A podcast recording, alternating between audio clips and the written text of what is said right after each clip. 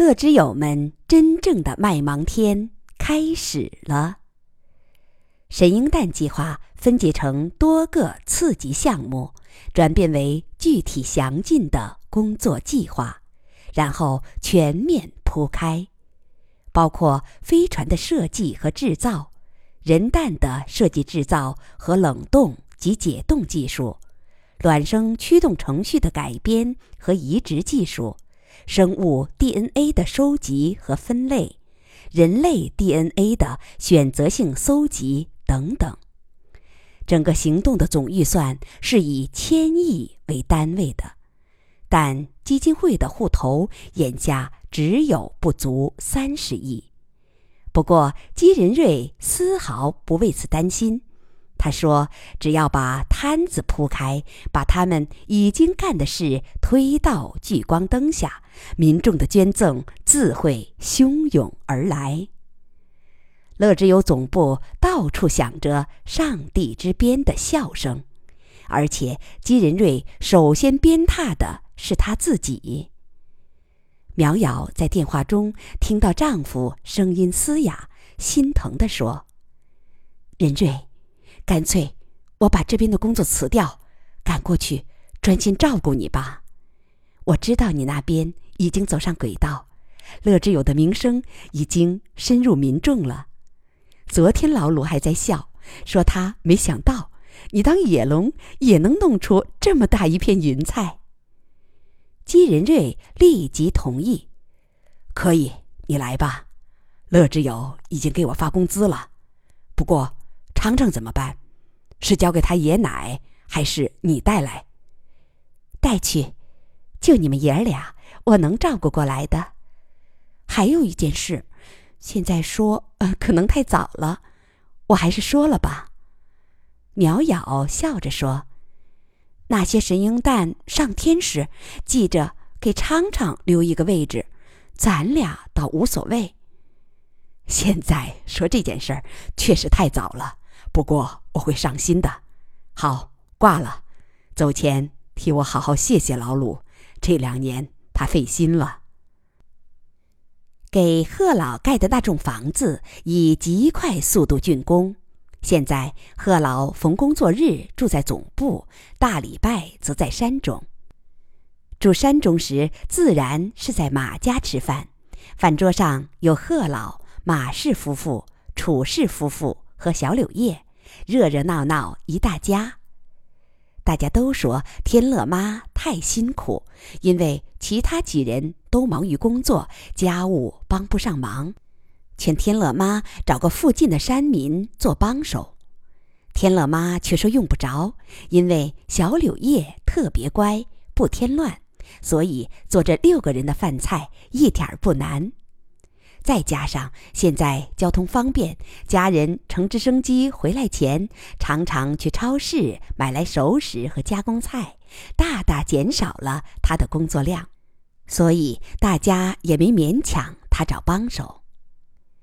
马上到了暑假，家中又添了一个小客人——贺老的孙子贺子洲。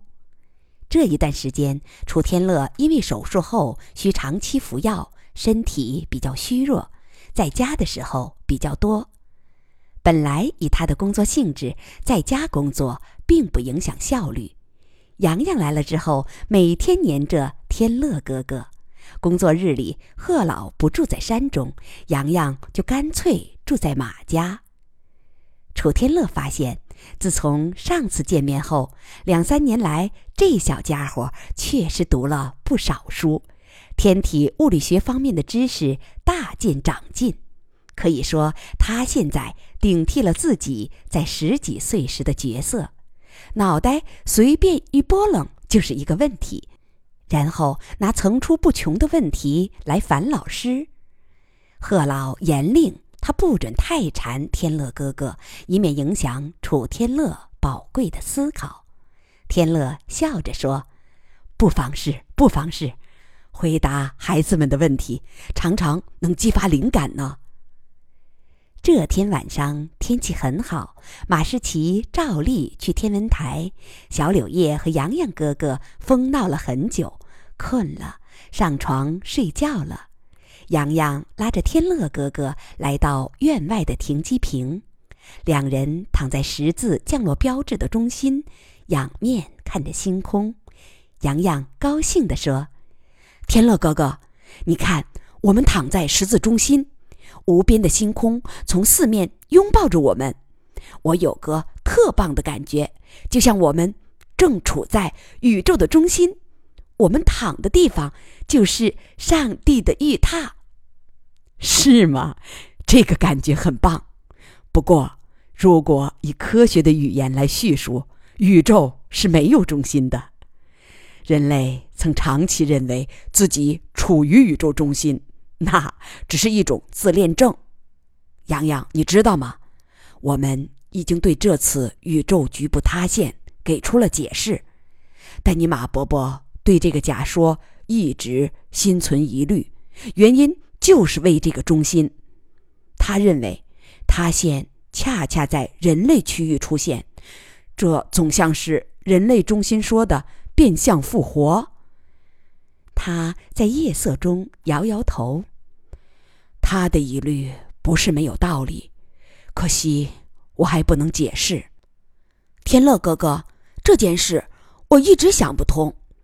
宇宙既然从空间和时间上说，都有限，是从一次大爆炸开始的，那它怎么可能没有中心呢？比如，对膨胀宇宙最经典的比喻是说它像一个嵌着很多松子的大蛋糕，当它膨大时，松子会互相退行，越离越远。这个比喻很形象，不过膨大的蛋糕可是有中心的。楚天乐点点头：“你说的对，这个经典比喻其实不合适。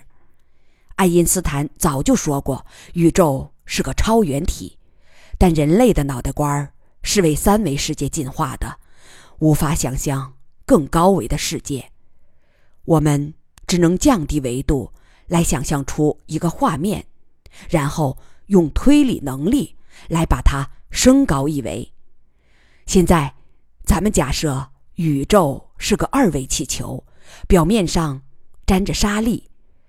当气球膨胀时，其上的沙粒会互相退行，相距越远的两个沙粒，其相对退行速度越大。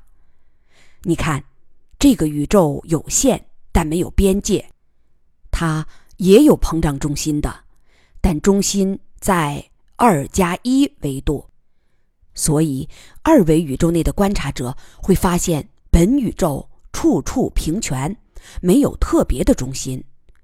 好了，现在咱们可以拿推理来描述三维宇宙的图景了。三维超圆体也是有限无界，宇宙内处处平权，没有特别的中心，它的膨胀中心。位于三加一维度，注意，这个多出来的一维，并不是常说的时间维，而是空间维。空间维，那它在哪里？不知道，到目前为止还没人说得清。还是那句话，我们的三维脑瓜很难直观想象超三维的玩意儿，也许它就蜷缩在。空间的深处，存在于真空的深层结构。洋洋，这个问题交给你了。洋洋没接这个茬儿，他目光中星光闪烁，脑袋拨楞一下，又冒出一个新问题。天乐哥哥，我有一个新问题。天乐笑着截断他：“慢着，慢着。”你前天问的问题我还没回答呢，饭要一口一口吃吗？前天洋洋问。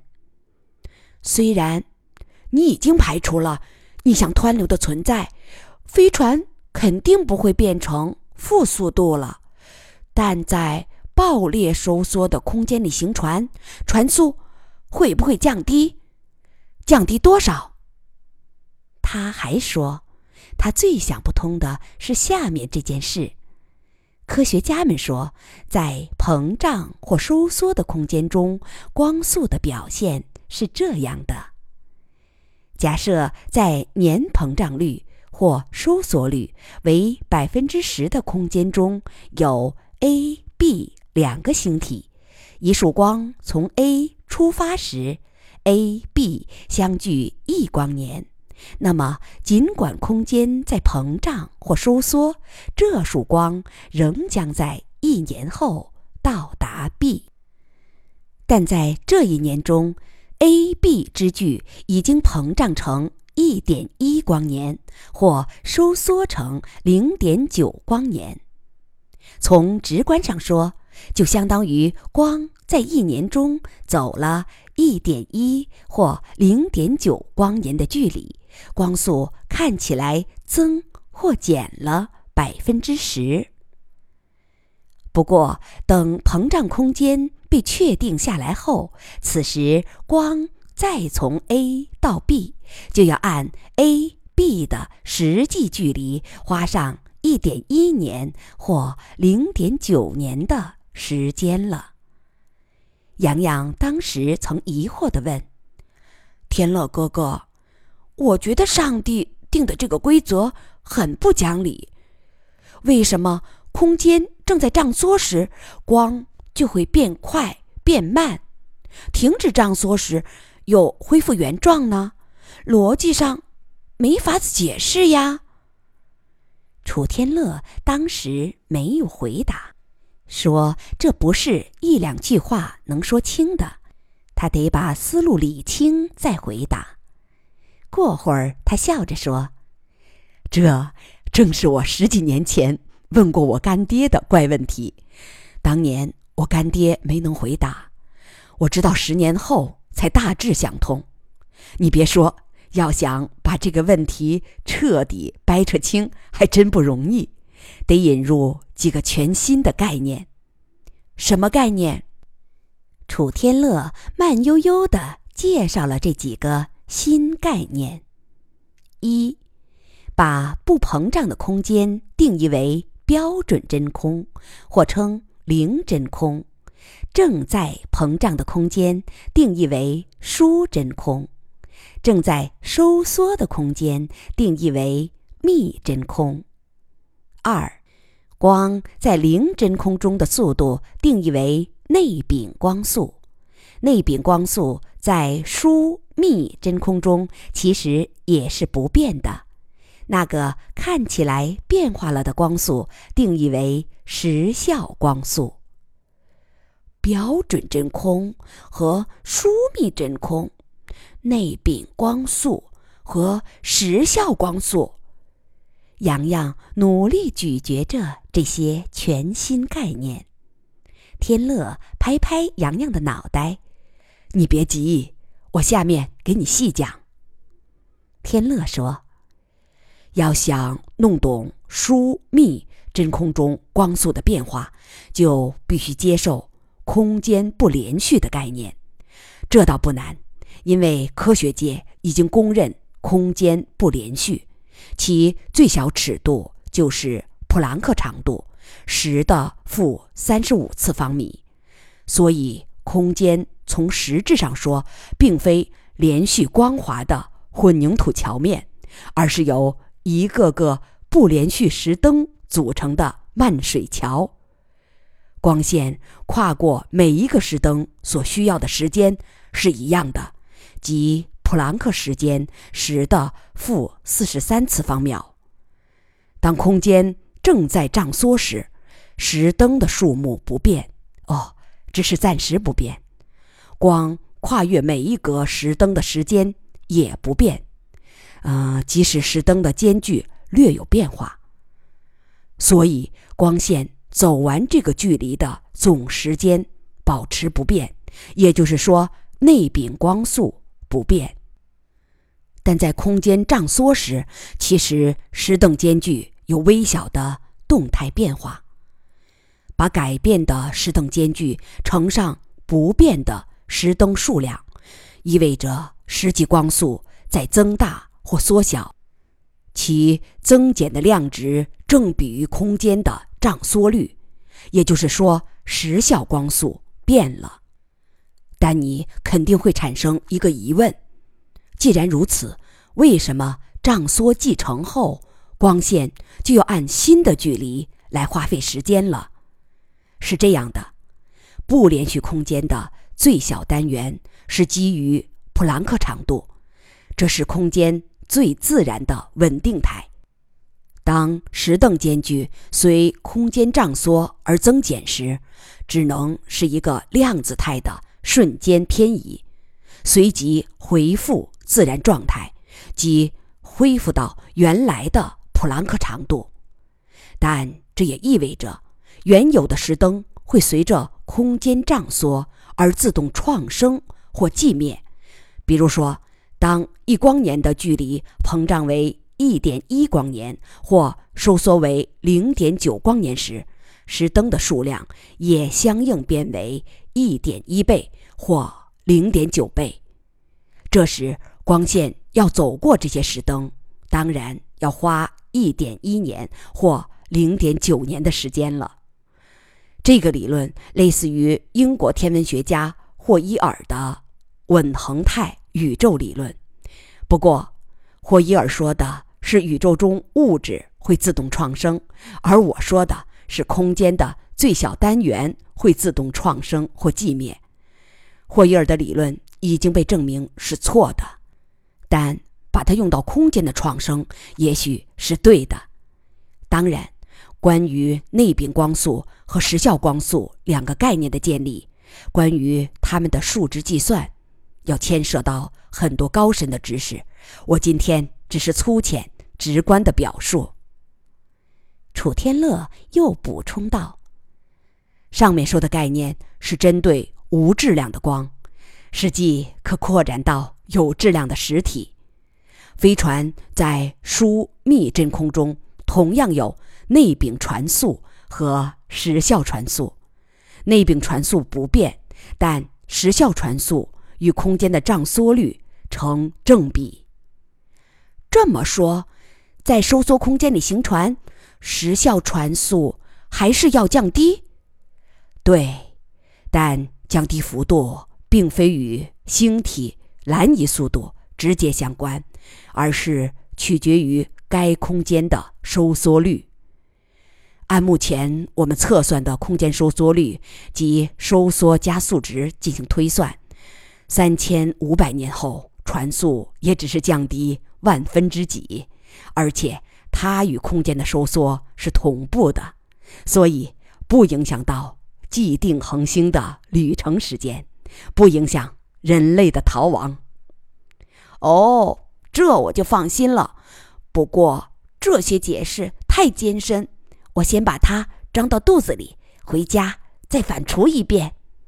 可是，他央求道：“天乐哥哥，我这真的是最后一个问题了，问完咱们就回家睡觉。”我得赶着把问题在今晚问完。马伯伯说，从明天起就要带我去天文台值夜了。行啊，你尽管问，我不烦。当年我就是这样缠你马伯伯的，你马伯伯从没烦过。我的问题是，真空中有没有能量？我在科普书中看过很多不同的观点，有的说。真空有零点能，有的说真空只能有量子态的能量起伏，但宏观表现为零能量。还有一个科学家，好像叫德鲁西亚吧，他猜测所谓真空实际是伪真空，蕴含极大的能量，能量密度高达每立方厘米十的八十七次方焦耳级。他还说，伪真空是一种长寿命的亚稳态，虽然它自宇宙诞生后已存在一百三十七亿年，但这种安全感是虚假的。一旦出现一个哪怕只有夸克大小的真真空泡，就会在一微秒内湮灭成时空基点，基点将以光速扫过整个宇宙，死光所经之处，一切都会彻底毁灭。哎呦，这可太吓人了！对，还有一件与它有关的趣事：当年欧洲粒子对撞机进行第一次对撞前，俄国著名宇宙学家佐里多维奇曾进行了一周的疯狂计算，想事先确认会不会出现上面的宇宙毁灭。不知道他的计算结果是啥，反正世界上粒子对撞。这么多次了，一直平安无事。洋洋，我得向你道歉了。这个问题我真的回答不上来。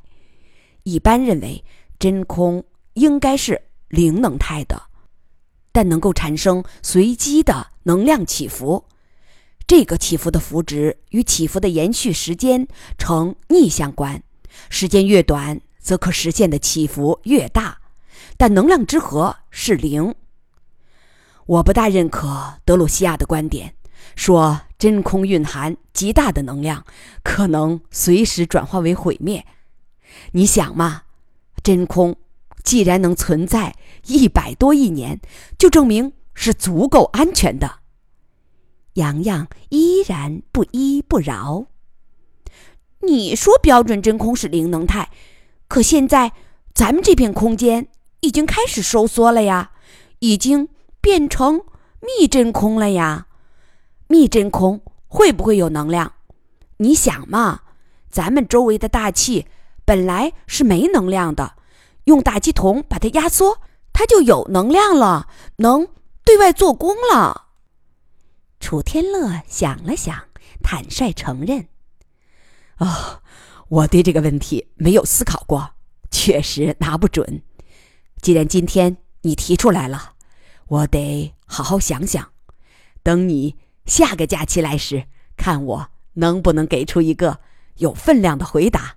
行，记住欠我这笔账，寒假我来找你要。洋洋笑着说：“我倒希望密真空有能量。宇宙飞船不是最头疼自带燃料吗？因为大部分能量。”都花到对燃料自身的加速上了。如果真空有能量，飞船就能空船出发，啥时候想加速了，随便从船下舀一瓢真空能，就能烧它几个月。你说说，那该多惬意！天乐放声大笑。不由想起自己在十一岁时也曾缠着干爹问个不休，那时问的最多的也是有关真空的问题。现在有人接班了，行啊，有你的，提出了一个很有趣的假设。洋洋，这件事交给你了，你长大后得把真空能飞船鼓捣出来。那时，人类在太空中就彻底自由啦。